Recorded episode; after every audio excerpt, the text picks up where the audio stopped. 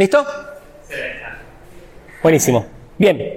Entonces, aplauso. ¿Ahora sí? Bueno, ok. Eh, ¿Por qué el aplauso? ¿Para que se active algo? O... No, no, para sincronización de sonido. Bien, buenísimo. ya me entusiasmé. ¿eh? Eh, entonces, eh, para hoy un poco la, la- la tarea que teníamos era, para los que estuvieron en la primera clase, tenía que ver un poco con, eh, a partir de la, primera propuesta que tiene que ver con las cosmologías y la primera parte de la unidad 1 que tiene que ver con las cosmologías antiguas, detectar un poco las hipótesis fundamentales, las hipótesis auxiliares, aquellos casos donde eh, esas teorías atravesaron algún tipo de problema o desajuste entre lo que la teoría predecía y el comportamiento de los fenómenos, aquello que dimos en llamar anomalía, ¿se acuerdan? Entonces un poco eh, yo quería retomar a partir de allí el concepto de anomalía, el concepto de, de predicción y ir poniéndole eh, un poco de, de- de estructura teórica a este ejemplo histórico que es el geocentrismo. Nosotros partimos del geocentrismo, luego más hacia el heliocentrismo, para después terminar en las cosmologías actuales, el Big Bang y el universo estacionario. Todos estos ejemplos de historia de la ciencia son un trampolín para poder vehiculizar conceptos que tienen que ver estos conceptos con la estructura de las teorías, digamos, ¿no? Nosotros cuando hablábamos de teorías la semana pasada, pensábamos que una teoría era algo así como un conjunto de hipótesis que están vinculadas y que están jerarquizadas. Es decir, que en una teoría encuentro distintos tipos de hipótesis. Hipótesis fundamentales, que por supuesto tienen que ver con esa hipótesis central a partir de la cual se estructura la teoría. Hipótesis derivadas que se siguen deductivamente de la hipótesis fundamental. Hipótesis auxiliares que acompañan a esa hipótesis fundamental para hacer predicciones. Hicimos un, énfasis, digamos, bastante eh, insistente en que si bien es problemática la frontera entre ciencia y no ciencia, es, es un problema súper espinoso de la filosofía, delimitar la ciencia de otros tipos de saber, sin embargo, existen ciertas notas que le podemos atribuir a un cuerpo de conocimiento para llamarlo científico. Y una cosa importante que señalábamos es que aquellas cosas que decimos, aquellas afirmaciones que hacemos, o aquellos intentos de explicación, o aquellas hipótesis, si ustedes quieren, tienen que tener un respaldo empírico. Es decir, que el comportamiento de los fenómenos y lo que yo digo acerca de los fenómenos tiene que tener una cierta correspondencia. Es decir, que mis afirmaciones deben ser contrastadas. Es decir, que deben ser comparadas. ¿Comparadas con qué? Les pregunto. ¿Con qué comparadas? ¿Con otras teorías? Es interesante porque hay una exigencia de consistencia en la red teórica, pero no hablamos de eso todavía. ¿Con la qué? Con la práctica. ¿A qué se refiere con eso? O sea, lo que se prueba, lo que se escribe se tiene que probar a, en base a un experimento. Bien, correcto. Pareciera ser que aquello que afirmamos debería poder ponerse a prueba o validarse a través de la observación y la experimentación, ¿no es cierto? Porque en mis teorías, cuando hablamos de ciencias fácticas, ciencias que hablan del mundo, mis teorías explican un fenómeno, un conjunto de fenómenos o el universo, como la teoría geocéntrica. Entonces, si nosotros tenemos un, un- voy a escribir acá, así la, la cámara me toma, si nosotros tenemos un conjunto de hipótesis, ¿sí? H que se pone en conjunción, es decir, que H se vincula con otras hipótesis, si nosotros tenemos un conjunto de hipótesis vinculadas, a partir de allí podemos hacer una predicción. ¿Qué es una predicción? Es una oración. Una oración. Es un enunciado conjetural. Digo lo que va a suceder. Digo lo que espero que suceda. ¿Y por qué espero que suceda eso? Porque ya hiciste una prueba. ¿Porque ya hice una prueba? O sea, vos tenés unos datos, como decía en la otra clase, la de una pelota de básquet, cuando vos ya tenés a una cierta distancia y sabés el cálculo a dónde va a caer, entonces haces una predicción a dónde va. Bien, esa predicción podría estar basada en experiencias anteriores, a partir de las cuales elaboré mi hipótesis, así piensan los inductivistas, digamos, ¿no? Observo, encuentro regularidad, formulo una hipótesis y luego la pongo a prueba para casos nuevos. Pero ¿de dónde sale la predicción? Sí, David.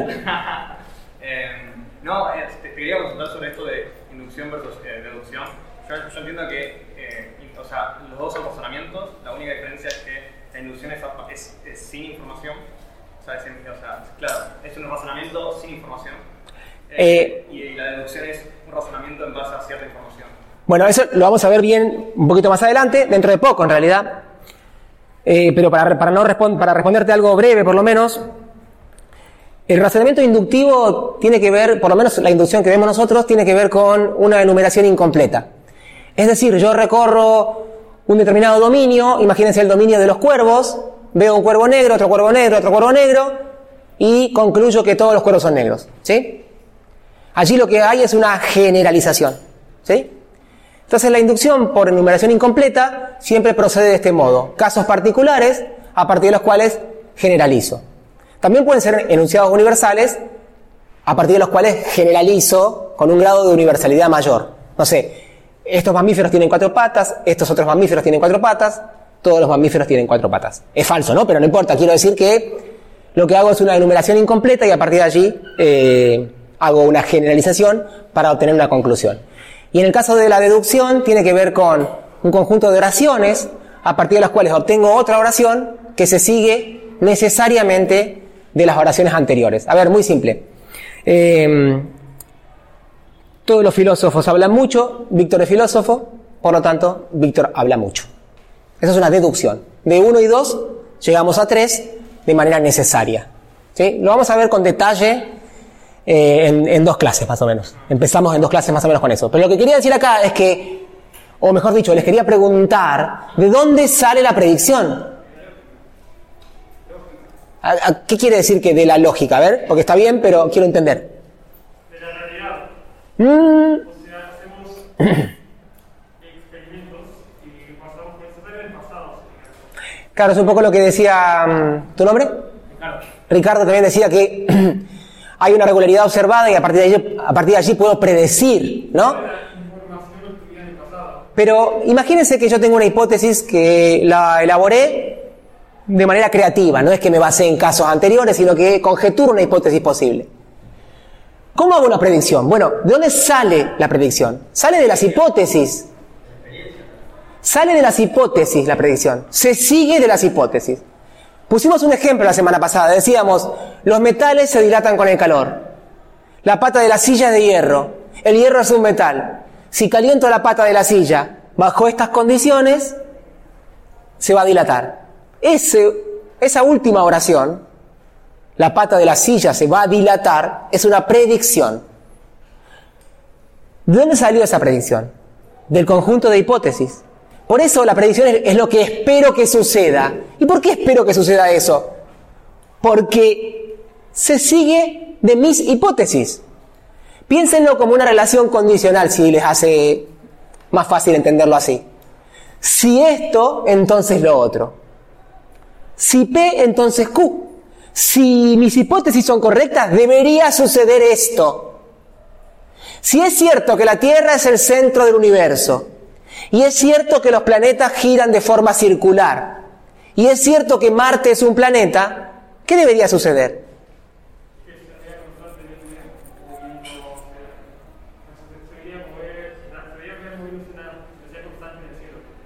Bueno, sí, más simple, o sea, entonces Marte debe, debe, moverse de forma circular.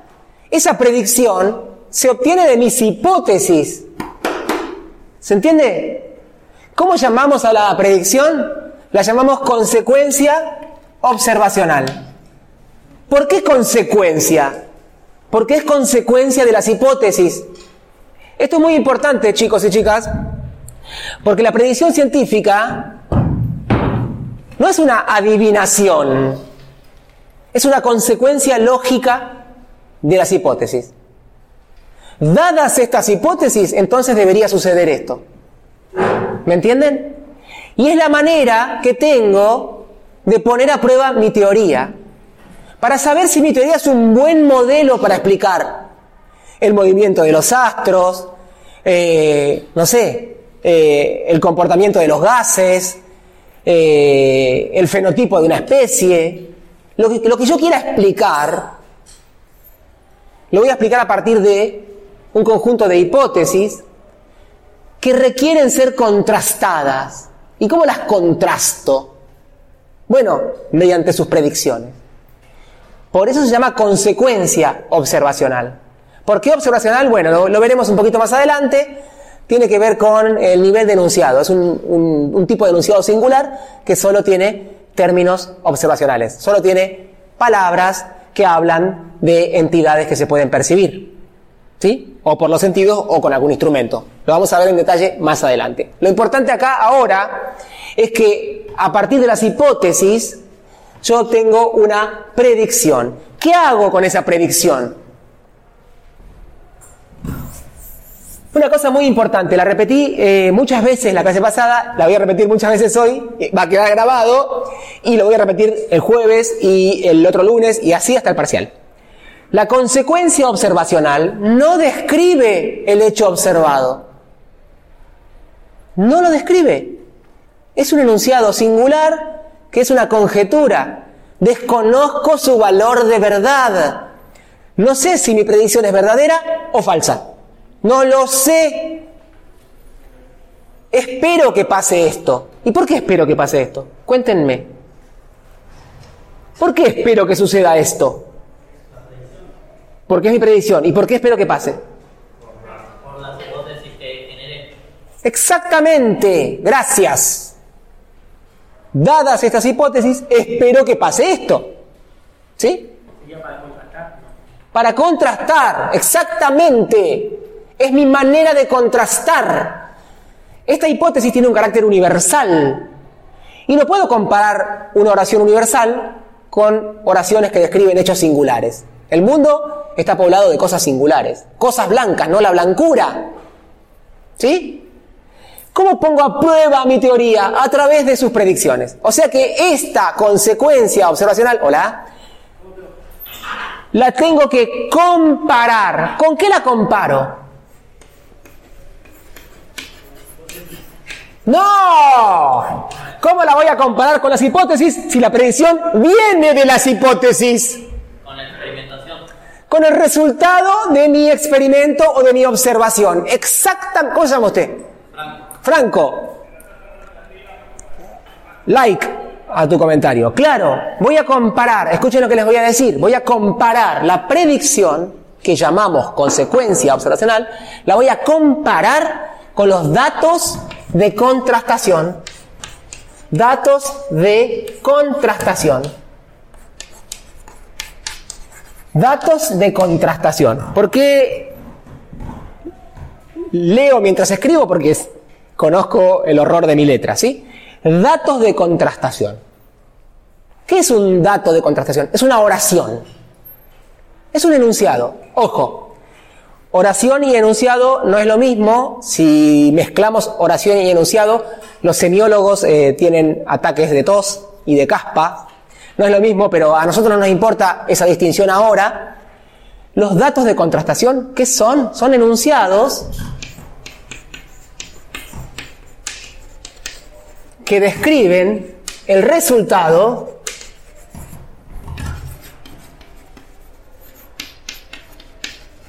de la observación o la experimentación.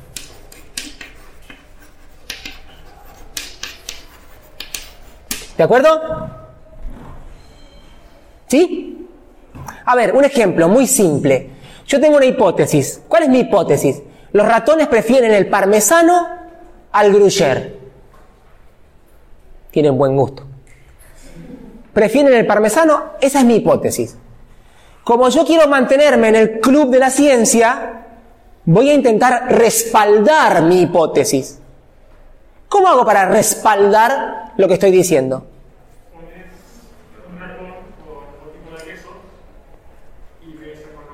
Excelente. Voy a armar un dispositivo, un laberinto. En el norte voy a poner el gruyère, en el sur voy a poner el parmesano. Voy a colocar un ratoncito en el laberinto ¿Y qué espero que pase? Que el ratón vaya al sur. ¿Por qué? ¿Por qué espero que pase eso? Excelente, yo quiero que vean el mecanismo, aunque sea un ejemplo muy simple. Lo que yo espero que pase es que el ratón vaya al sur, porque en el sur está el parmesano. ¿Qué es eso? Lo que yo espero que pase. ¿Cómo se llama? Predicción o consecuencia observacional. Lo que yo quiero que, lo que yo conjeturo que va a pasar, ¿es la descripción de lo que pasó? No. Me estoy adelantando a los hechos y voy a decir qué va a suceder. ¿Y cómo puedo hacer eso? ¿Soy adivino? No. Me apoyo en mis afirmaciones y digo que va a pasar esto. ¿Me entienden?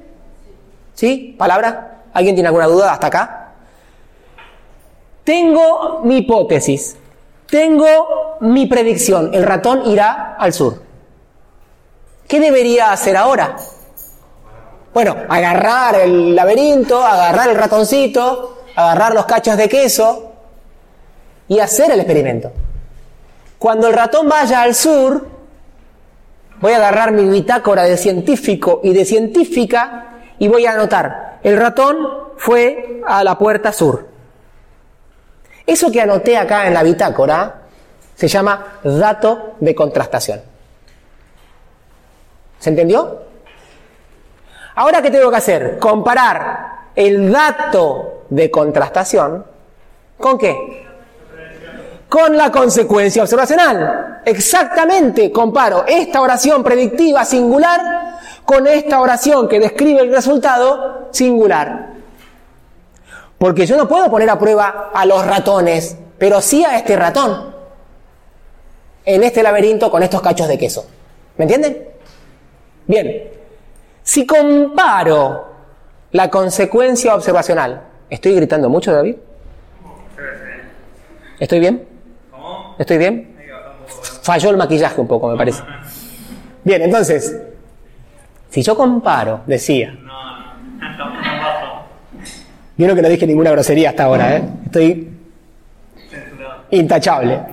Si comparo el dato de contrastación con la consecuencia observacional, ¿qué puede pasar? ¿Qué dos resultados posibles hay? Que coincida o que no coincidan. Entonces, las comparo. Voy a usar color. ¿Por qué no usar color? Porque no hay. Es una razón maravillosa para no usar color. Que no haya color. Sí hay. Voy a comparar. De esa comparación, obviamente hay dos posibilidades, ¿no? Que haya coincidencia. Ahora pregunta importante. ¿Quiénes coinciden? Excelente. Lo pregunté hace dos horas y como si estuviera en Bruselas. Nada. O sea, claro que coinciden CO con dato de contrastación. Ellos coinciden o no coinciden. ¿De acuerdo? Puede pasar que lo que yo dije que iba a suceder no suceda. Caliento la barra de metal y no se dilata. Claro, y cuando eso pasa, cuando no coincide, ¿eso se considera una anomalía? ¿no? Absolutamente, ahí, vamos hacia ahí ahora. Si coinciden, ¿quiénes coinciden? Pues la consecuencia observacional con los datos de contrastación. Si coinciden, si hacen match, si están en Tinder y se likean, entonces la consecuencia observacional, ¿qué valor de verdad tiene? ¿Verdadero o falso?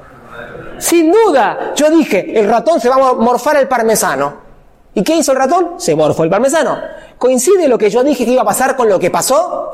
Sí coincide. Bien. Veámonos entonces. ¿En agronomía te parece? En agronomía. Sigo con Tinder por eso. En fin, si coinciden, CO es verdadero. Verdadera es la predicción. Porque lo que dije que iba a pasar, pasó. Ahora, y acá viene la pregunta importante, ¿qué pasa con H? ¿Qué puedo decir de H? Que tiene un respaldo. ¿Puedo decir que H es verdadera? No, se corrobora.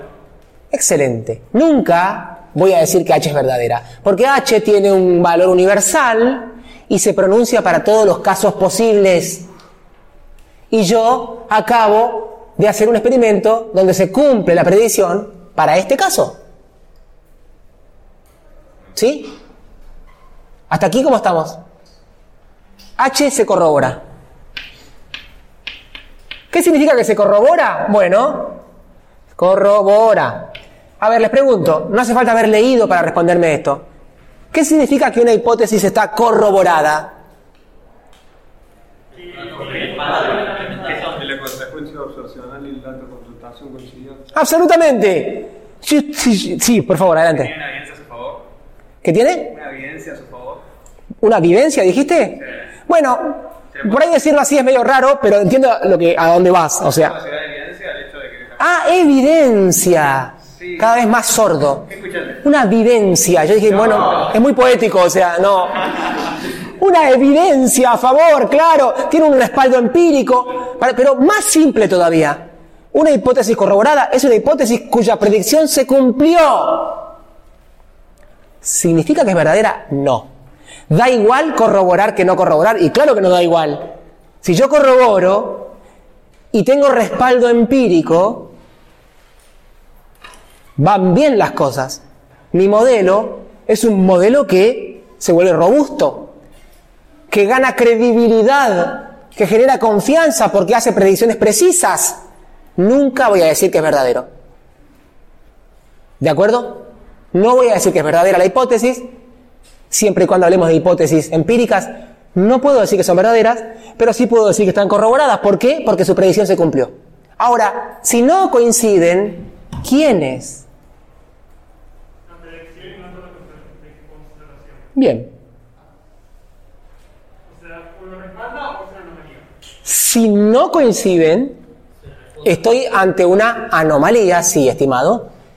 ¿Se acuerdan lo que es anomalía? Yo tengo una descripción. Contradice la hipótesis. ¿Cómo?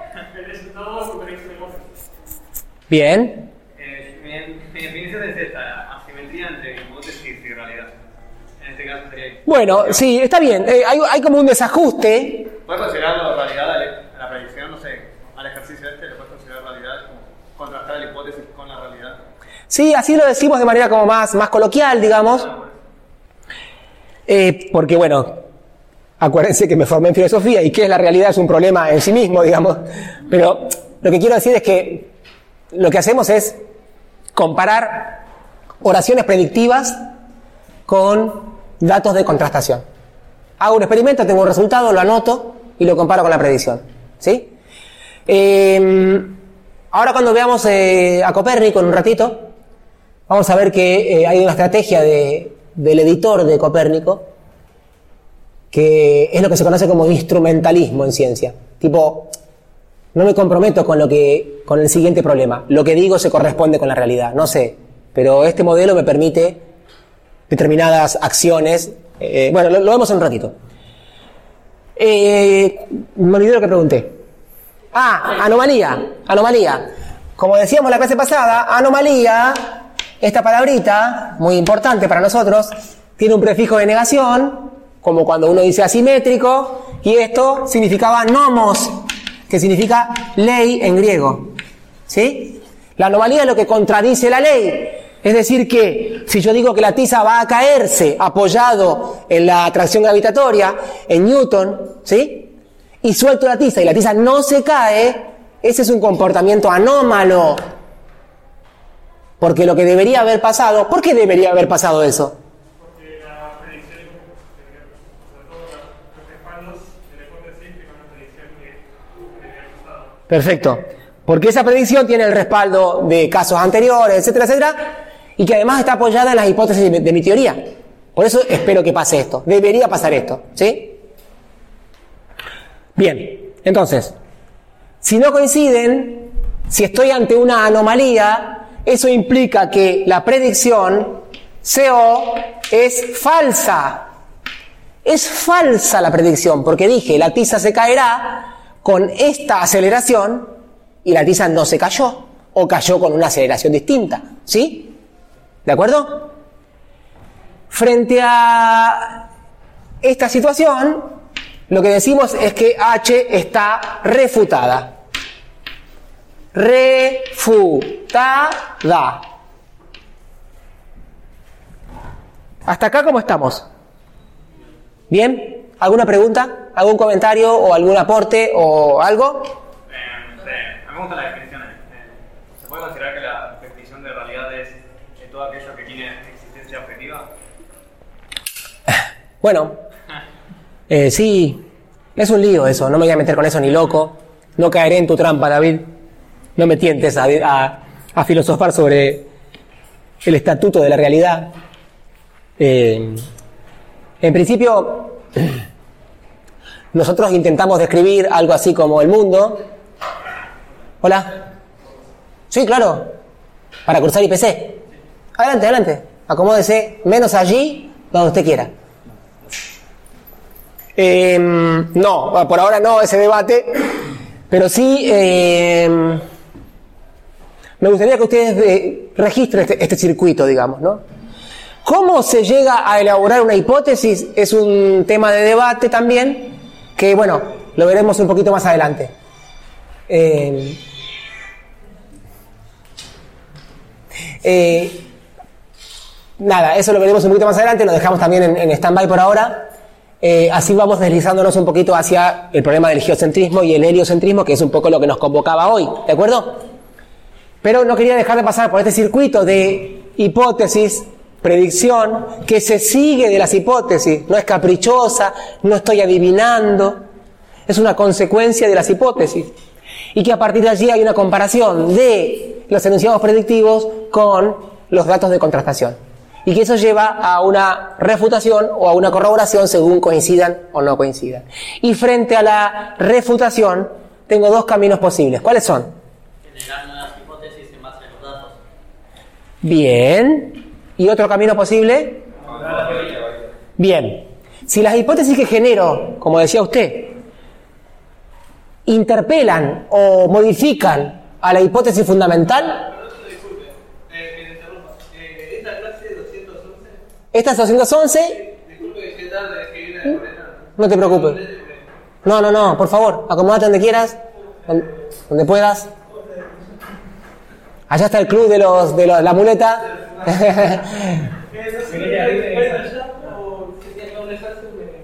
sí, sí, sí, dale, dale, donde vos quieras. Acomódate tranquilo.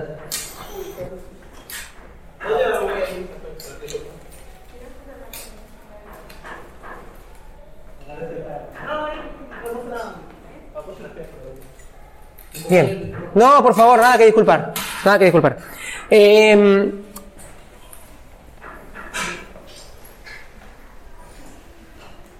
Eh, que hay dos posibilidades. o sea, Ah, gracias. Gracias.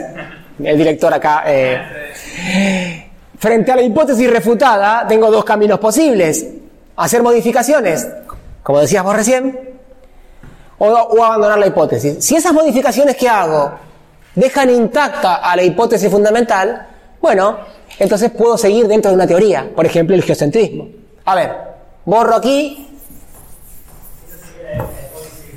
Perfecto, sí. A ver, si yo estoy frente a una teoría que sufrió una refutación, puedo abandonar la teoría, cosa que no es tan habitual y no es tan sencillo de hacer, ante el primer caso eh, contrario, desechar la teoría, eso no es lo habitual, no tiene que ver con la práctica real de la ciencia.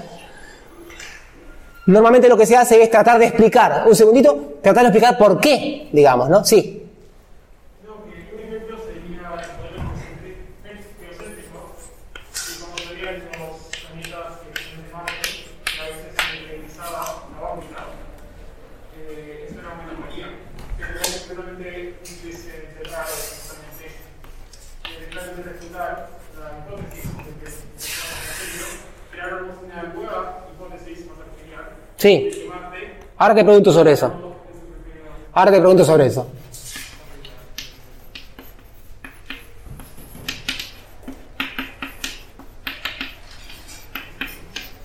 Yo puedo abandonar la teoría o formular una hipótesis ad hoc. ¿Qué es una hipótesis ad hoc? ¿Qué significa ad hoc? Ad hoc significa para esto, para el caso, si ustedes quieren. ¿Para qué caso? Específico que, que, que su- surgió la anomalía. Perfecto, para el caso anómalo. La hipótesis ad hoc es una afirmación adicional que intenta dar cuenta de esa anomalía. ¿Sí? ¿Está bien? Sí, por favor. Por ejemplo, cuando se explica en los ratones, que se trata de fuera del queso, Sí. si fuese una, por ejemplo, una especie distinta de ratón que en lugar de que le guste más el parmesano, le guste más el gruyere, Podría ser, imagínate que yo repito, es mu- hicimos también un poco de énfasis la semana pasada en la repetibilidad, como una condición importante, digamos, ¿no? O sea, que un experimento sea repetible, ¿no? Y que además lo pueda hacer cualquiera con las instrucciones adecuadas, no solamente yo, digamos, ¿no?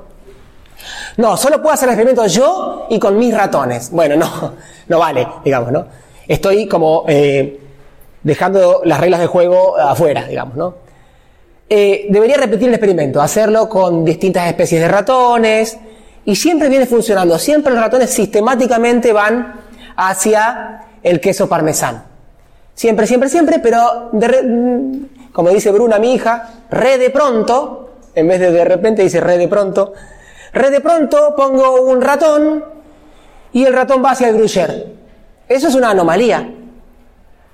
¿Qué esperaba que pase? Que vaya al parmesano. ¿Qué hizo? Fue al gruyere. Bueno, podría decir, bueno, entonces no es cierto que los ratones prefieren el parmesano. Pero se cumplió un montón de veces.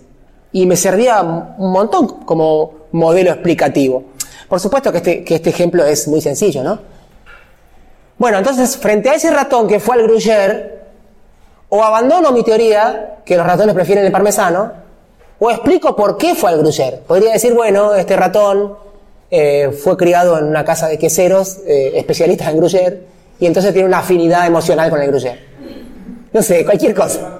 ¿Eh? Claro, como Ratatouille, ¿no? Como, ¿Cómo se llamaba el crítico? Bueno, en fin. Le recuerda su infancia el gruyere. Se crió al lado de una quesería que, era, que vendía gruyere. ¿Puedes modificar la teoría? Sí, puedo modificar la teoría, puedo abandonar la teoría, puedo, puedo patear el tablero y dejar la hipótesis fundamental de lado y decir, bueno, la Tierra no es el centro del universo, sino que el Sol es el centro del universo.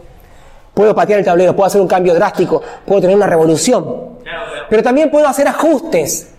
Lo que no puedo es ser indiferente a lo que me dice el mundo, como dicen ustedes. Hay un comportamiento de los fenómenos que me está diciendo algo. Hay un cortocircuito. Algo no funciona. Quizás lo que no funciona es mi hipótesis fundamental. Pero quizás haciendo ajustes en las auxiliares va todo bien. Yo tengo esta opción. ¿Sí? ¿Hasta aquí preguntas? Claro, o sea, la única forma de modificarla es formulando una hipótesis a, a Claro, ad hoc, sí. Eso implicaría agregar una información nueva, cambiar una hipótesis auxiliar que estaba usando, hacer ingresar una variable que no consideré. ¿Sí? Cuando hago un experimento tengo una cláusula que se llama Keteris paribus. Keteris paribus. Onda, todo lo demás constante. Estoy considerando que nada influye en mi experimento y que lo que influye ya fue considerado como una variable. Pero si hay un resultado adverso, abro esta cláusula y veo qué pasó. ¿Sí? Una hipótesis sería eh, a los ratones eh, que no tuvieron una experiencia particular en su infancia prefieren el queso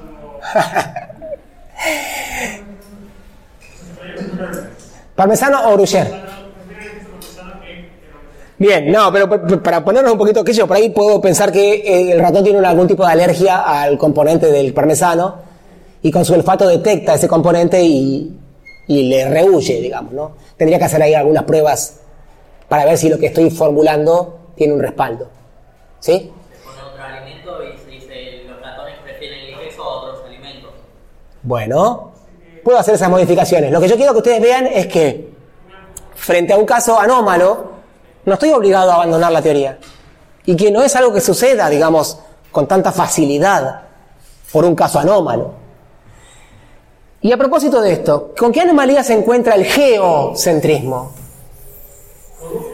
El geocentrismo. ¿Con qué anomalía se encuentra?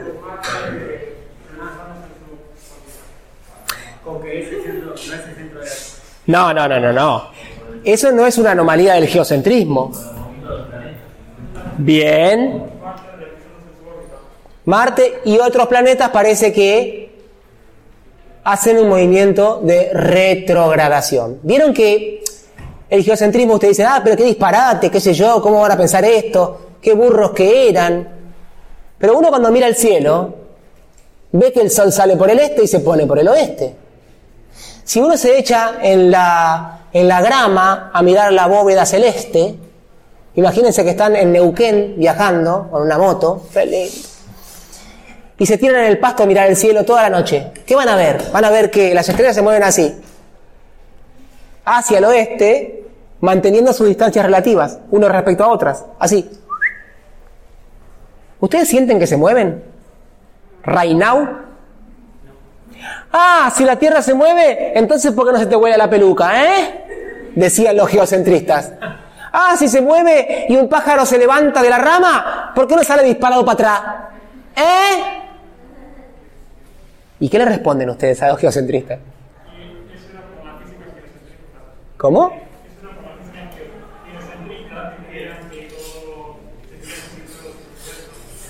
Sí. Bueno, ahora, ahora volvemos sobre esta, porque eso pertenece a la... ¿Cómo? Bueno, hay que ver cómo le respondemos, ahora vemos. Bueno, pero volvamos al geocentrismo. Acá me dicen que hay un problema con el movimiento de Marte. Parece que Marte viene avanzando, que se frena, que retrocede y que avanza. Retrogradación, me dijeron. Los griegos miraban el cielo y veían las estrellas que se movían de, hacia el oeste. Y que además otros cuerpos brillantes las seguían, pero con un movimiento medio oscilante. Medio que se iban para el este. Y después para el oeste. Retrogradaban. Reculaban y avanzaban. ¿Por qué es una anomalía esto? Está bien, la anomalía es el movimiento retrógrado de Marte. ¿Por qué es una anomalía? Esto sí me interesa que me respondan. Una palabra más coloquial para re- retrogradación no sería retrocedimiento. Sí, avanza, frena, retrocede y avanza. ¿Por qué es una anomalía? A ver, esperen, esperen, esperen. Levanten la mano y yo digo, no, no, no. ¿Por qué es una anomalía? No. Sí. ¿Se supone que qué? Tendría que seguir igual que las estrellas. Tendría Eh, no, porque ya son, ya incluso lo llamaron planeta, que significa errante o vagabundo, hace otro movimiento, eso me gusta, adelante, dígalo. Se tienen que mover en forma circular, uniforme. Sí. ¿Por qué? El planeta tiene que moverse, como ustedes pueden ver, esto es un círculo perfecto. ¿Por qué tienen que moverse de forma circular y perfecta?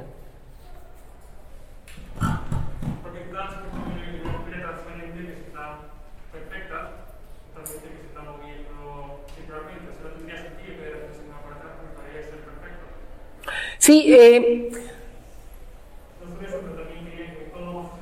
movía perfectamente. Excelente tu agregado, excelente.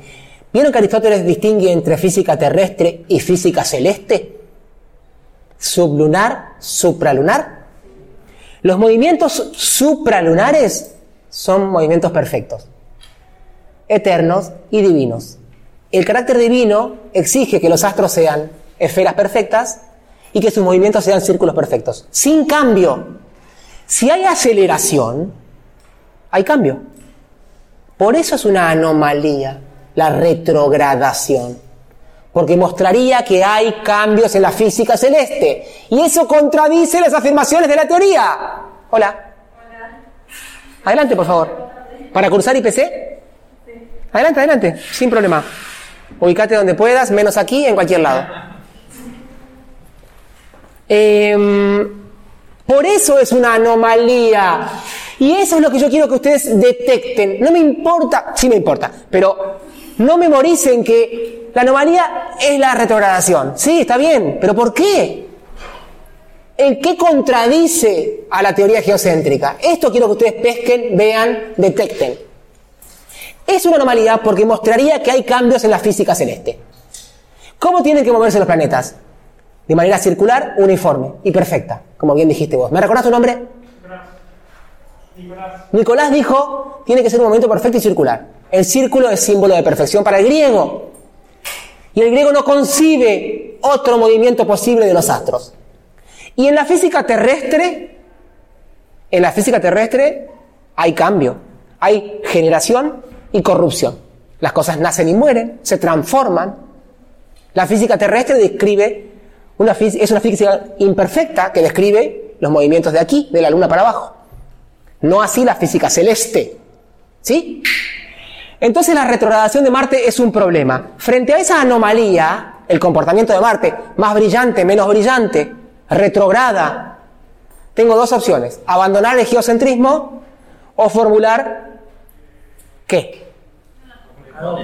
Bien. ¿Y cuál fue la hipótesis ad hoc de...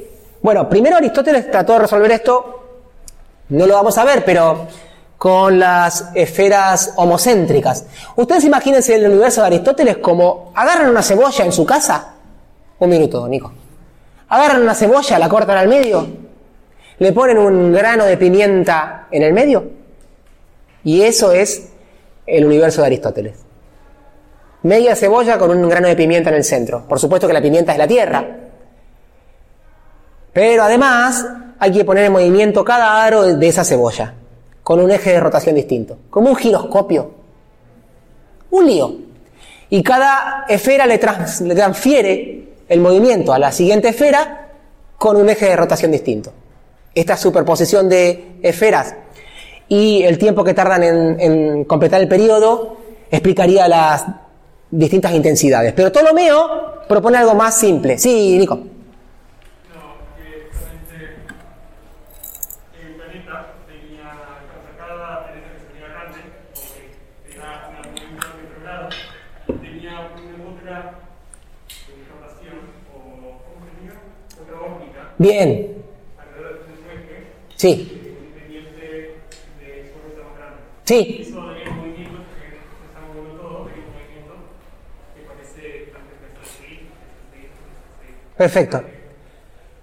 ese movimiento. Sí, es como un bucle que describe el planeta. Ptolomeo lo que dice es que la órbita del planeta es una combinación de movimientos. Una órbita mayor que se llama deferente. Por supuesto que acá está la Tierra en el centro inmóvil, ¿no? De eso estamos de acuerdo. Y otra órbita menor llamada epiciclo.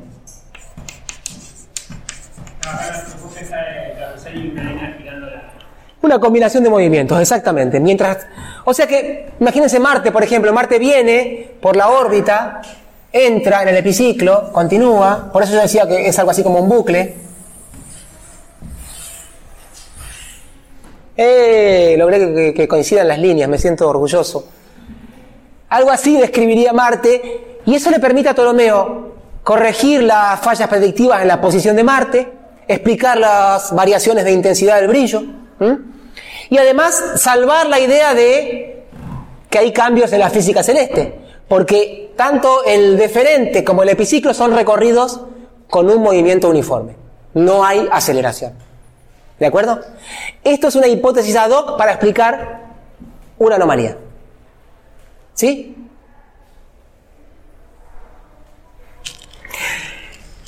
¿Qué otra anomalía eh, sufre el geocentrismo? Yo quiero pensar eso justamente, que el movimiento de no sé si esta rotación cuando gira su propio eje en la Tierra, porque mi pregunta era si ahí vos planteas que la Tierra está en el medio, Inmóvil. Absolutamente inmóvil. Inmóvil, sí. Eh, no me puedo acordar ahora. Heráclides. Heráclides de Ponto, eh, siglo IV Cristo, propuso el movimiento de rotación. Y Aristarco de Samos, siglo III Cristo, propuso el movimiento de traslación no le dieron cabida, digamos, eh, no tuvieron cabida, eh, porque había un cuerpo de conocimiento como muy establecido, eh, había una... mm, lo que, lo Kuhn va a llamar mucho, mucho más adelante, había una comunidad científica consolidada y básicamente lo que proponía Aristarco contradecía un montón de saberes ya establecidos y aceptados.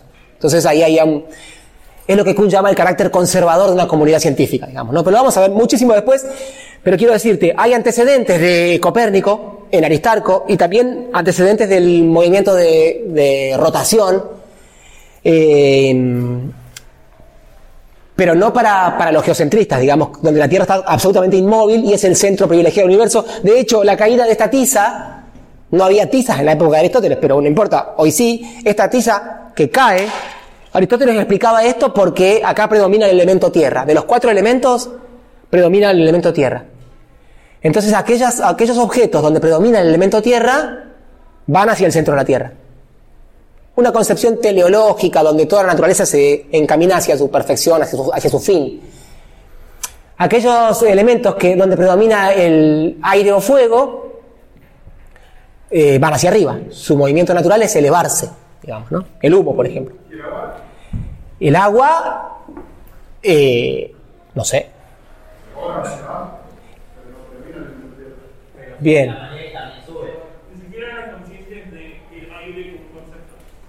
¿Cómo, cómo? Eh, ¿Cómo? No entiendo eso.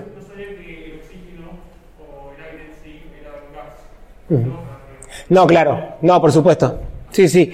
Pero lo que quiero decir con todo esto es que la Tierra está inmóvil, eh, que mm, la propuesta de Copérnico tiene que ver con un cambio revolucionario que tuvo ciertos antecedentes eh, previos, digamos, ¿no? Pero que no tuvieron cabida en su momento, digamos, ¿no? Y en el momento en que Copérnico lo propone, hay una serie de, transformaciones, digamos, sociales, teóricas también, hay un estancamiento muy grande del geocentrismo también la necesidad de crear eh, tablas para navegación.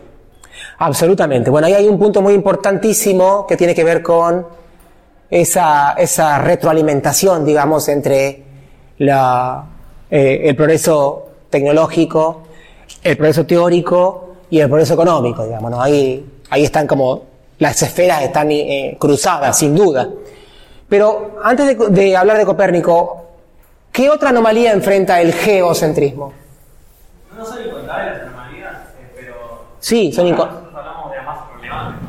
Sí, son incontables. No, pero hay, una que es eh, que aparece allí como mencionada en el texto y que tiene que ver con la aparición de una estrella nova, ¿se acuerdan? Que aparece y desaparece, de gran intensidad, de gran luminosidad. ¿Por qué se dio una anomalía? Perfecto, excelente. Yo nada, me interesaba ese pequeño ejercicio, digamos, ¿no? Para reforzar esta idea de No escuché, perdón.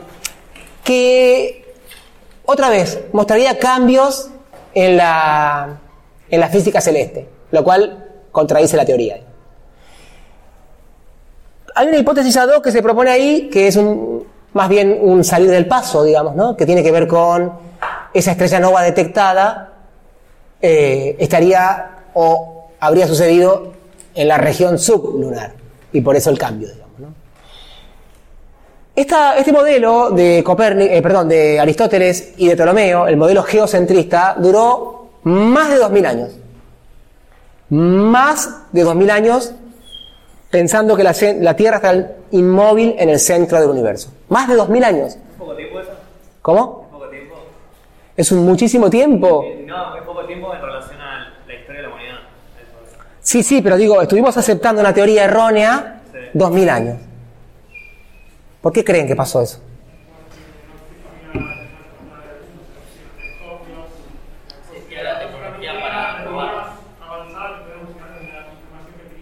Excelente. ¿Calidad instrumental? Muy de acuerdo con todo lo que dicen. Bueno, no sé si el micrófono lo capta, pero acá los estudiantes están diciendo que hay problemas en el avance tecnológico, en los instrumentos disponibles. También hay problemas con eh, las alternativas teóricas. Sí, adelante. Claro, o sea, pa- para mí ¿viste? el hecho de que no hayan llegado a, a encontrar estas teorías que son las más correctas o precisas, no era tanto por el hecho de que fueran menos inteligentes o, más vagos o lo que sea, No, no. los científicos de esa época, sino que la calidad instrumental que tenían no llegaba a mostrar la resolución de, por ejemplo, el espacio eh, para bueno, en- en- encontrar esa información. Sí, totalmente. Ahí hay algo interesante. Nosotros elaboramos modelos explicativos rigurosos que están también interpelados o sujetos a el desarrollo técnico y tecnológico y teórico. No podemos ir más allá de lo que nuestros instrumentos nos, nos permiten y de lo que nuestras teorías nos permiten, sí.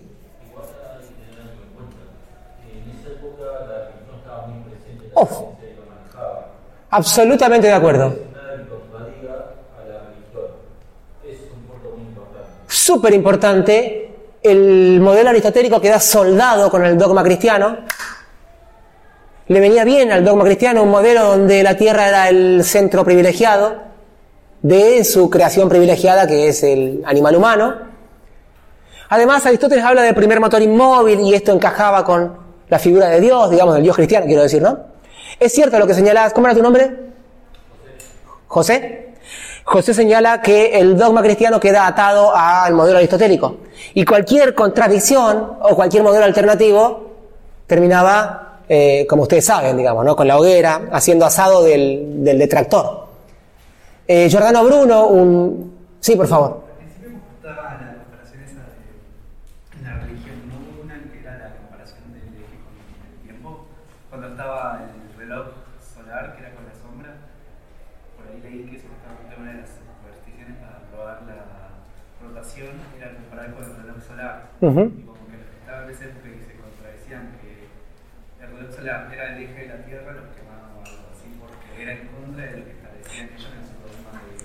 Totalmente. Sí, acá se mezclan, digamos, se, se solapan cuestiones que son extra epistémicas, digamos, ¿no? O sea, eh, de hecho, muchas veces eh, frente a una discusión o una polémica, etcétera, la forma de zanjar esa polémica era diciendo Magister Dixit, lo dijo el maestro. O sea, si lo dijo Aristóteles, así es.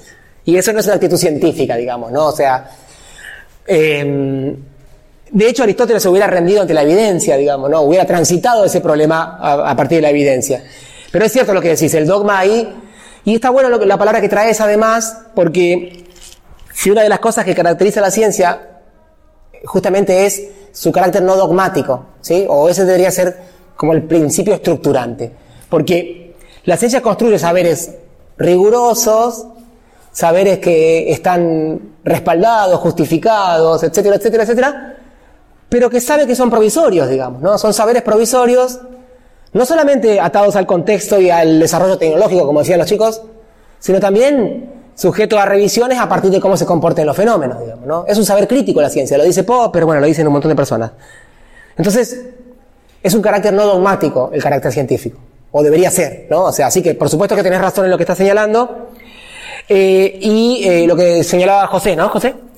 Eh, de la Iglesia Católica, que por supuesto que también influye, digamos, ¿no? Pero Copérnico publica un libro, La Revolución del, Orbe Celeste, y ese libro tiene como una doble ventaja.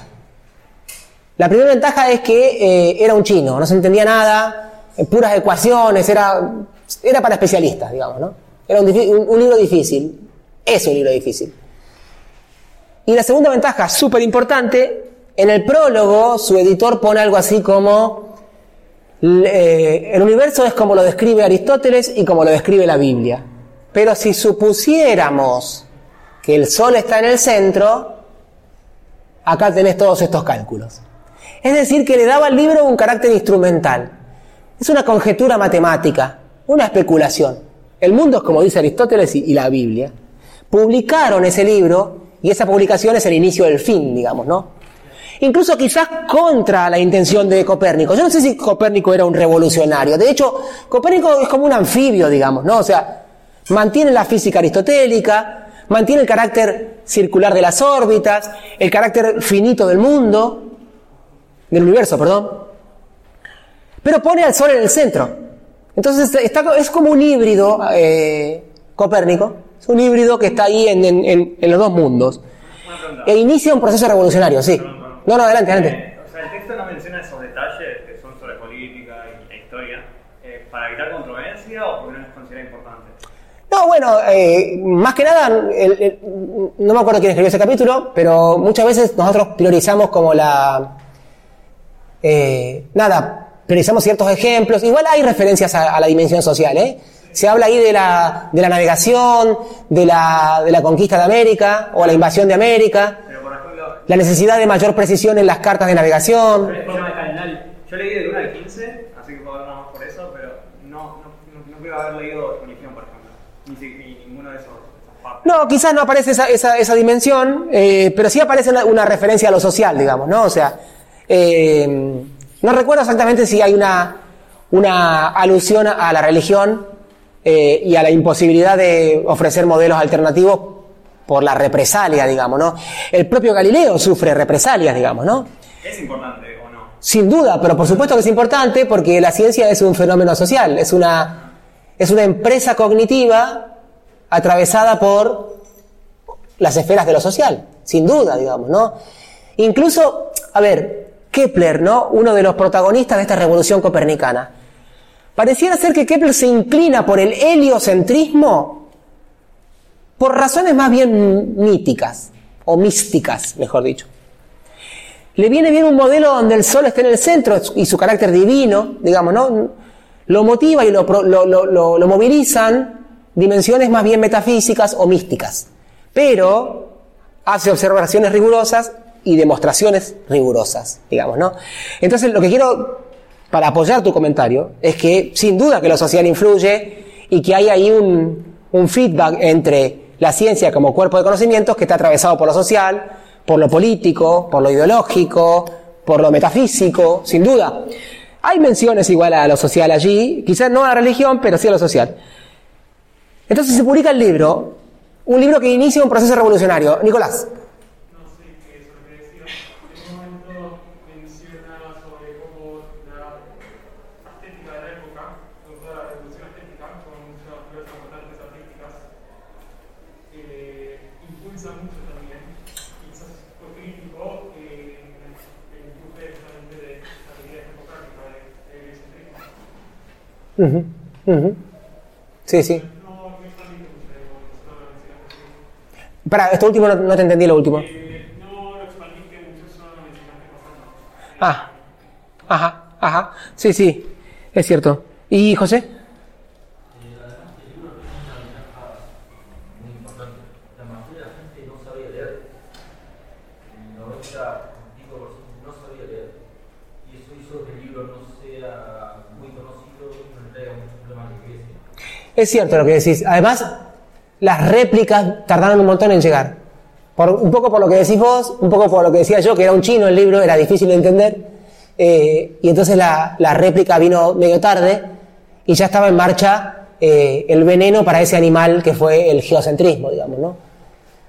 Por supuesto que Copérnico no hace la revolución copernicana, la, la revolución copernicana requiere de los aportes de Galileo, de Kepler y por supuesto que de Newton, que, que es el que corona, pero sí es cierto que inicia ese proceso, revolucionario. ¿Con qué anomalía se encuentra el heliocentrismo? ¿Con qué anomalía se encuentra el heliocentrismo?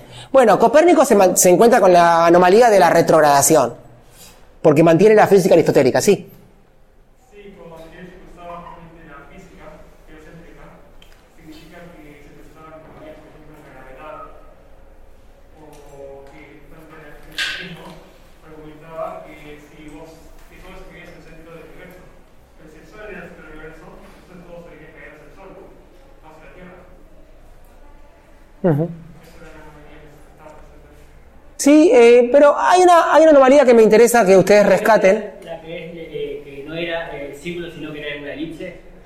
Bueno, pero hay- eso no es una anomalía, digamos. Ese es un, un momento T, T prima de la teoría, digamos, ¿no? Digo, habría una versión cero del, del heliocentrismo con Copérnico. Versión cero. Física de Aristóteles, órbitas circulares, universo finito, etcétera, etcétera. No hay vacío. Una versión T' sería la de Kepler, donde Kepler intenta corregir las fallas predictivas en la posición de los planetas. ¿Y qué dice Kepler? Que las órbitas son cómo? ¿Cómo? ¿Cómo son las órbitas según Kepler? Sí, sí, elípticas. Kepler propone órbitas elípticas. Supongan que esto es una elipse con el Sol desplazado. ¿Sí? Y esta, este, esta ruptura de la maldición del círculo, Kepler deja de estar atado a la necesidad metafísica de órbitas circulares. Copérnico sigue atado a esa maldición. Kepler la rompe. ¿Sí? Pero además, y acá viene algo interesante para pensar por qué la comunidad científica, si la podemos llamar así, se inclina hacia el heliocentrismo. Teníamos un modelo que tiene más de 2000 años, que se volvió algo súper complejo, porque para corregir las fallas predictivas se agregaban epiciclos con epiciclos con epiciclos y epiciclos menores, y hacer los cálculos predictivos era un súper trabajoso. No es que Copérnico haya propuesto un modelo muchísimo más simple, pero sí un poco más simple, pero con, la, con el aporte de Kepler no solamente se logra mayor precisión predictiva, además se dicen cosas nuevas. Kepler dice algo nuevo. Por ejemplo, que la órbita del planeta, ¿sí? El planeta en su trayectoria, ¿sí? barre áreas iguales en intervalos de tiempo iguales. O sea que se conserva la velocidad de área. Esto es algo nuevo que dice el heliocentrismo. O sea que tengo un modelo que, con los aportes de T, T', T', las distintas versiones del heliocentrismo, predice mejor, es más simple, esto último es discutible, pero creo que lo puedo defender, y dice cosas nuevas. Frente a un modelo que ya no dice nada nuevo y acumula anomalía tras anomalía, tras anomalía y tras anomalía. ¿Sí? ¿Cuál es la anomalía importantísima con la que se encuentran los heliocentristas? Tiene que ver con la traslación. O sea que la Tierra gira alrededor del Sol. Esto es un lío. Porque imagínense la angustia que provoca en, las personas.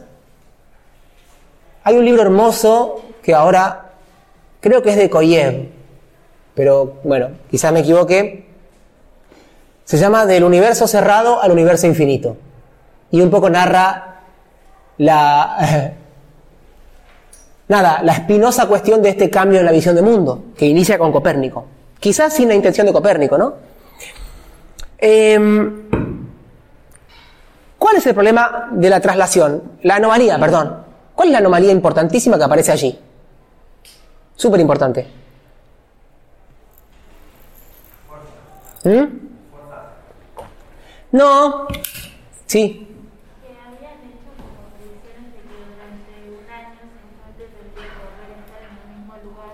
Bien, tiene que ver con la traslación, tiene que ver con lo que menciona la compañera. ¿Tu nombre era? Abigail. Entre el barbijo y la entropía, es decir, que estoy viejo y sordo, eh, se me complica. Abigail hablaba de que la Tierra se desplaza, se traslada, que hace una trayectoria alrededor del Sol. Esto pensaban los heliocentristas. Y los geocentristas, que no, que no, que no se me vuela la peluca, que no siento el viento en la cara. ¿Ustedes sienten el viento en la cara ahora? No. En un segundo recorremos como 30 kilómetros. ¿Por qué no se nos vuela la peluca? Sí.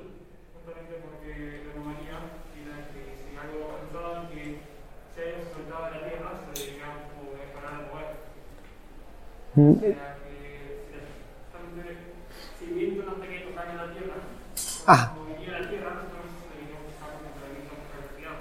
Ok, bien. Tiene que ver con eso, ahora lo vemos bien. Eh, acá está la Tierra, en ¿Sí?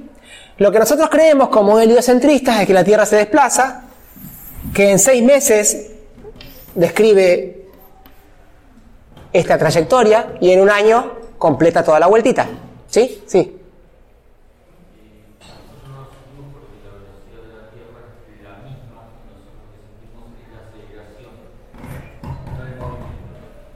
Excelente. Si vemos los cambios de estación, si vemos el día y la noche, pero no percibimos el movimiento. Ahora vemos por qué, pero está muy bien lo que dijeron ustedes dos. Súper, súper. Este es el movimiento que describiría en seis meses y en un año completaría toda la vueltita. Si es que se mueve. Entonces, si tomamos una estrella cercana y tomamos como referencia una constelación, este es el, esta es la, la esfera de las estrellas fijas, ¿sí? Acá están. Imagínense una constelación como, no sé, Orión, ¿sí? Osa Mayor, la que sea, ¿sí? Entonces, bueno, me, quedo medio apretado, pero no importa. Eh, si yo trazo una, una línea desde aquí, en enero, ¿sí? Y seis meses después, debería formarse un ángulo aquí, proyectada esa línea contra el fondo de estrellas fijas, como si fuera mi, mi punto de referencia, digamos, ¿no? ¿Se entiende? Bien. Digo, yo estoy aquí y eh, David dice eh, que mi mano está en tal punto del mapa de, de ladrillos. ¿Sí? ¿De acuerdo? Bien. Entonces, este ángulo alfa, según los heliocentristas, debería ser distinto de cero. ¿Por qué?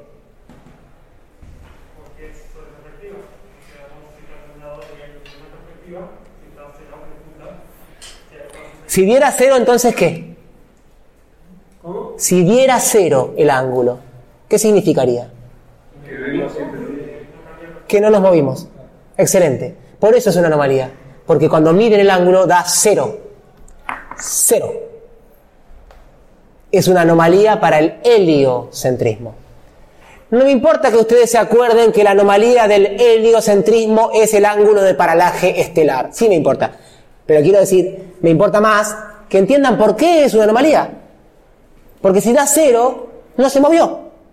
Miden y da cero. Chan. ¿Y entonces? ¿Qué puedo hacer si tengo una anomalía?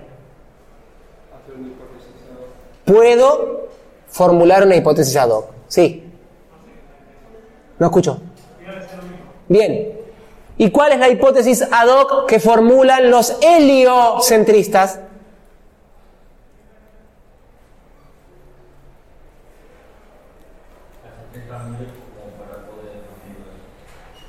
que las estrellas están más lejos de lo que creíamos y que no tenemos instrumental para medir el ángulo. Y esa hipótesis ad hoc le permite sobrevivir al heliocentrismo y además se corrobora como, no sé, 150 o 180 años después, con el desarrollo y la sofisticación de los telescopios, se corrobora. Es decir, nos movemos. Por supuesto que, sí, ¿alguien habló? Perdón. Ah, no, afuera. Por supuesto que no nos damos cuenta del movimiento de la Tierra porque, como decían los compañeros, primero que eh, nos movemos como un sistema, la Tierra se mueve con la atmósfera, eh, además eh, el ángulo que barre la Tierra en una hora es muy pequeño para que el oído interno lo reconozca. Imagínense ustedes que están en una habitación toda blanca, ninguna diferencia entre las cuatro paredes, y están sentados en una silla giratoria. Me vendría bien que sea giratoria la silla. Y dan una vuelta completa en la silla, sentados y sentadas, pero en 40 minutos. Dan esa vuelta en 40 minutos. No van a percibir el movimiento. El oído interno no lo percibe. Van a pensar que están quietos y quietas. Si dan una vuelta en un segundo, por supuesto que se dan cuenta que se mueven. Uno lo que nota es la aceleración. La Tierra se acelera, ojo, ¿eh? se, acelera, eh, pero la aceleración es despreciable. Y no percibimos. Había un problema también muy interesante. ¿Esto se entendió? El argumento de la torre, ¿lo tienen presente? Es buenísimo. Es buenísimo. Ah, sí que la Tierra se mueve. Voy a dibujar, ¿eh? Acuérdense que estudié filosofía, así que sean comprensivos y comprensivas. Esto es una torre.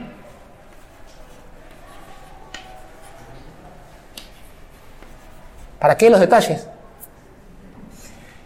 Este es mi experimentador o experimentadora. y tiene una bala de cañón aquí en la mano, bueno, tiene un, problem- un problema de proporciones en su anatomía, pero los geocentristas decían esto, bueno, ok, la Tierra se mueve, ¿no? Y requete rápido, en un segundo hace como 30 kilómetros. Bueno, más o menos. Si suelto la bala de cañón y la Tierra se mueve y la torre está fijada a la Tierra, ¿dónde va a caer la bala de cañón? ¿Atrás? ¿O no? Porque... ¿Cae atrás o no? ¿Sí o no? Bueno, si ustedes hacen el experimento, van a la torre de los ingleses con una bala de cañón, ¿dónde la consiguen? Una, una, una bocha de bowling, y la sueltan, va a caer en la base de la torre y no atrás. Entonces la Tierra no se mueve. Chan. Esto decían los geocentristas. La Tierra no se mueve. Porque si suelto la, la bola de cañón, cae en la base de la torre y no atrás. ¿Cómo?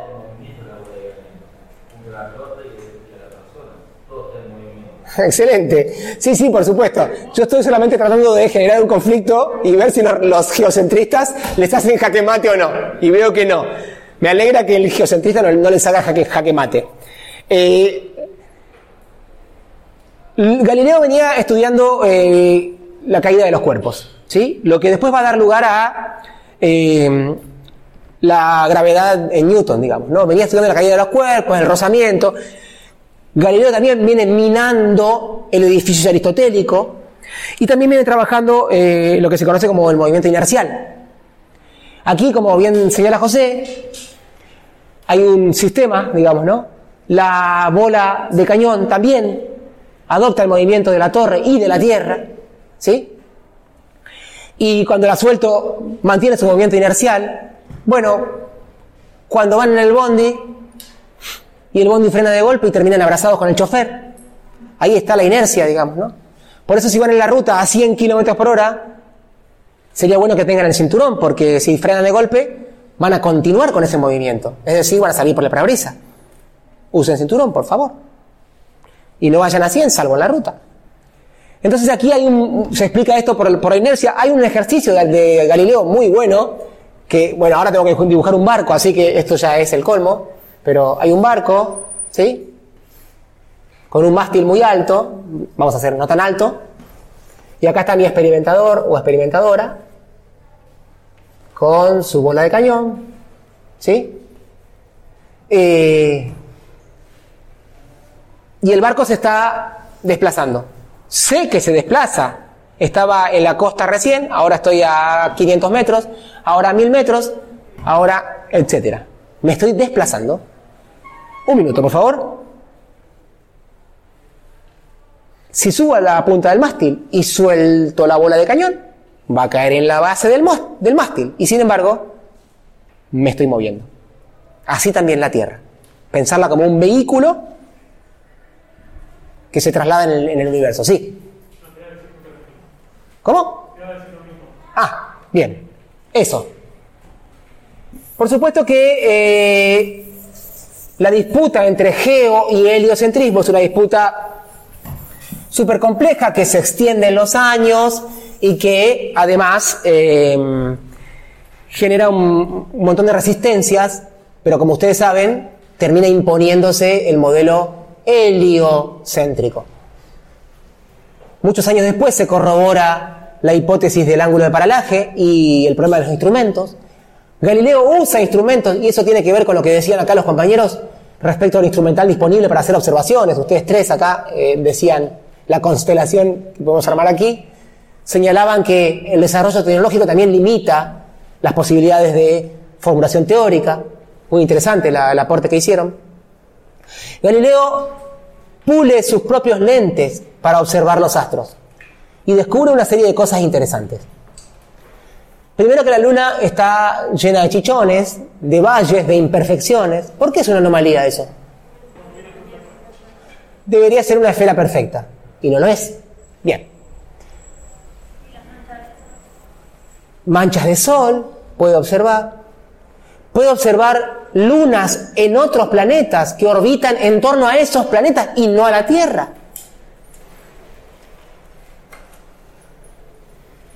Frente a esa anomalía, la luna es imperfecta, hay dos alternativas que usan los geocentristas, ¿se acuerdan? Eh, no, no, no, frente a la anomalía que implica observar imperfecciones en la luna. Tendría que ser perfecta y no lo es. ¿Qué dos caminos eligen los geocentristas?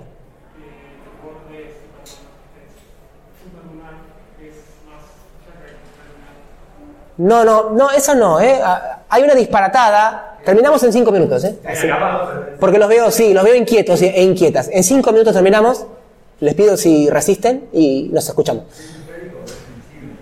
Sí, ahí aparece una, una hipótesis como súper disparatada. Los geocentristas dicen, bueno, ok, acepto mirar por el telescopio, que ya es todo un, un salto, ¿no? Acepto mirar por el telescopio, miro y veo las imperfecciones. Entonces postulo una ad hoc un poco disparatada que dice, ok, la luna es imperfecta pero está cubierta por un manto invisible que es perfecto. Entonces Aristóteles, eh, Aristóteles Galileo los descansa, quiero decir los, ¿cómo se dice hoy en día? Los descansa, los verduguea, los vacila. Los- no, sí, como que, como que los descansa. Bueno, parece muy, muy formal. Quiero decir, los redescansa porque dice, ah, cierto, hay una capa invisible, pero es imperfecta. Y eso no lleva a ningún lado. Yo digo que es imperfecta y vos decís que es perfecta, pero es invisible. No se puede detectar. No tiene sentido. Esa es una hipótesis ad hoc muy mala. Lo otro es mucho más atendible. Muchos detractores de, de Galileo le dicen, mira, ese aparato que vos usás no es confiable. Genera aberraciones, genera alucinaciones. Es decir, que los detractores de Galileo impugnan el telescopio. No aceptan que ese instrumento magnifica lo lejano. Galileo dice, no, pero pará, yo te, mirá, viene un barco allá súper lejos y yo te digo, mirá, a ver, el, el capitán del, el capitán del barco tiene una remera de los Red Hot Chili Peppers y una pulsera verde. Espero que llegue el barco cinco horas después y el capitán tiene una remera de los Red Hot Chili Peppers y una pulsera verde. ¿Viste que el telescopio lo único que hace es acercarlo lejano? Bueno, pero ahí pude comprobar cuando el barco llegó a puerto. No puedo hacer lo mismo con la luna. Y ese salto es un salto que no están dispuestos a dar sus detractores. Impugnan el telescopio. Otros directamente, ya en el extremo, bueno, mira, no me importa lo que diga tu telescopio, acá está la Biblia y acá está Aristóteles. ¿Sí? Otros, ya eh, rayando la locura, si Dios hubiera querido que veamos tan lejos, nos hubiese dado ojos más potentes. Bueno, todo eso no es parte del debate científico. Aristóteles hubiera mirado por el telescopio de una, sin dudarlo. Hubiera usado el telescopio. Y ellos decían, Magister Dixit, lo dijo el maestro. Él hubiera mirado el telescopio. Y a partir de allí hubiera reformulado, sí. Eh, con esto quiero mostrarles que eh, los cambios teóricos son lentos, tortuosos, aunque los llamemos revolucionarios, generan resistencias y disputas, y habría que ir pensando qué tipo de, razones son las que terminan por inclinar la balanza a favor de una teoría por, enfrente, por, encima de la otra, perdón. Eh, por supuesto que después eh, los aportes de Galileo sobre la caída de los cuerpos, sobre el mo- movimiento inercial, los aportes de Kepler con la forma de las órbitas, van a desembocar en la propuesta newtoniana. Ya en un universo infinito y con una física única que explica por qué orbita la Luna, por qué la Tierra gira alrededor del Sol y por qué caen las tizas. Una única física explica absolutamente todo por el principio de atracción gravitatoria, la relación de las masas, la distancia, sí.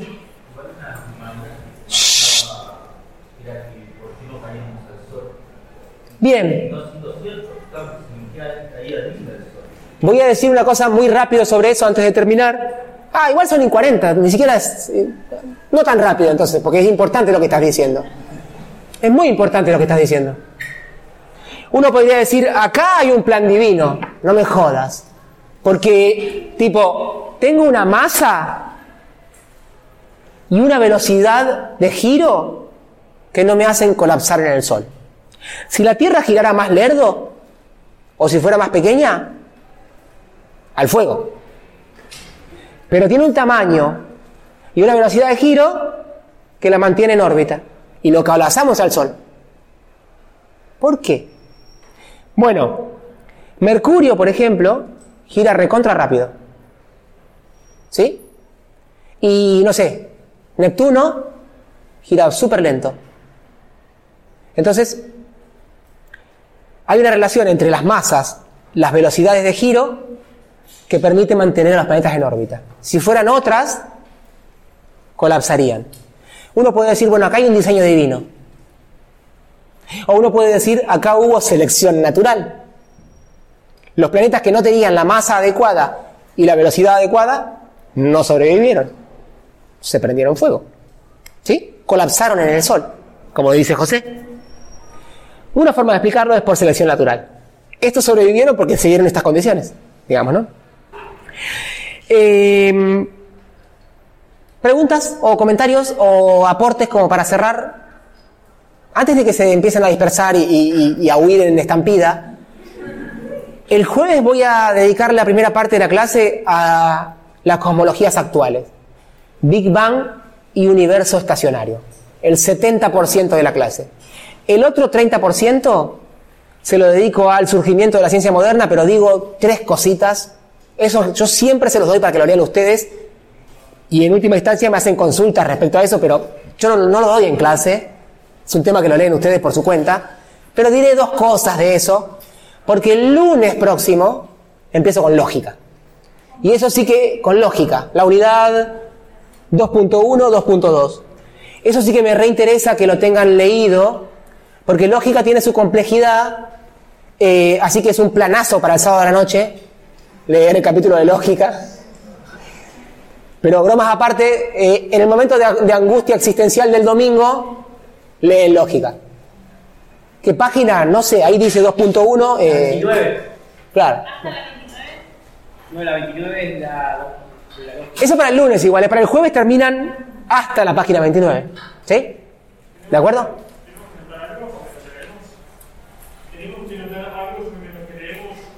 Eh, todo lo que le parezca relevante y todas las dudas sobre todo. Y detecten, sí, de- Big Bang y universo estacionario.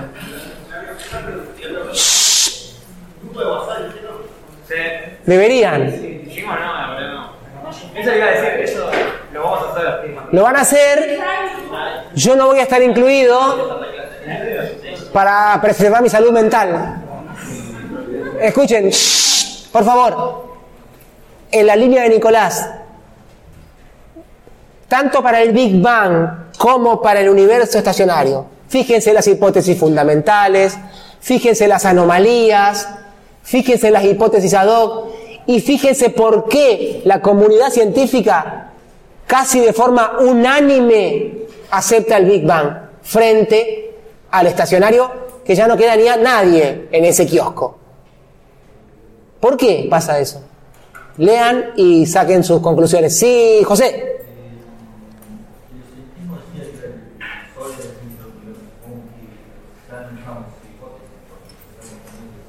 El heliocentrismo decía que el Sol era el centro del universo. No, no, sí, está bien. ¿Qué hipótesis está usando qué?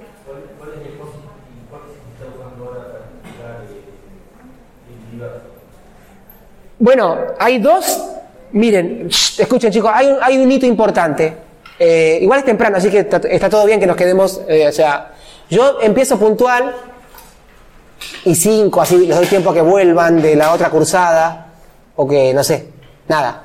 Y cinco y, siete con toda la furia, pero termino siempre antes, ¿sí? Porque tengo que ir a cuidar a Bruna y necesito llegar a tiempo, no puedo. Bueno, en fin, no importa, pero termino menos cuarto, una cosa así. Pero empiezo puntual y cinco para que lleguen. Pero los dejo ir antes, un ratito antes, ¿sí? Pero ahora es bastante, temprano, son y, y. Bueno, 43. Bueno, te respondo rapidísimo. Hay un hito importante que tiene que ver con, la, eh, con un descubrimiento de Hubble que tiene que ver con el corrimiento de las galaxias. ¿Sí? Las galaxias se alejan. ¿Cómo puede postular esto Hubble? Hay que leerlo. ¿Sí? Tiene que ver con el efecto Doppler, el corrimiento al rojo, etc. Hay un alejamiento de las galaxias.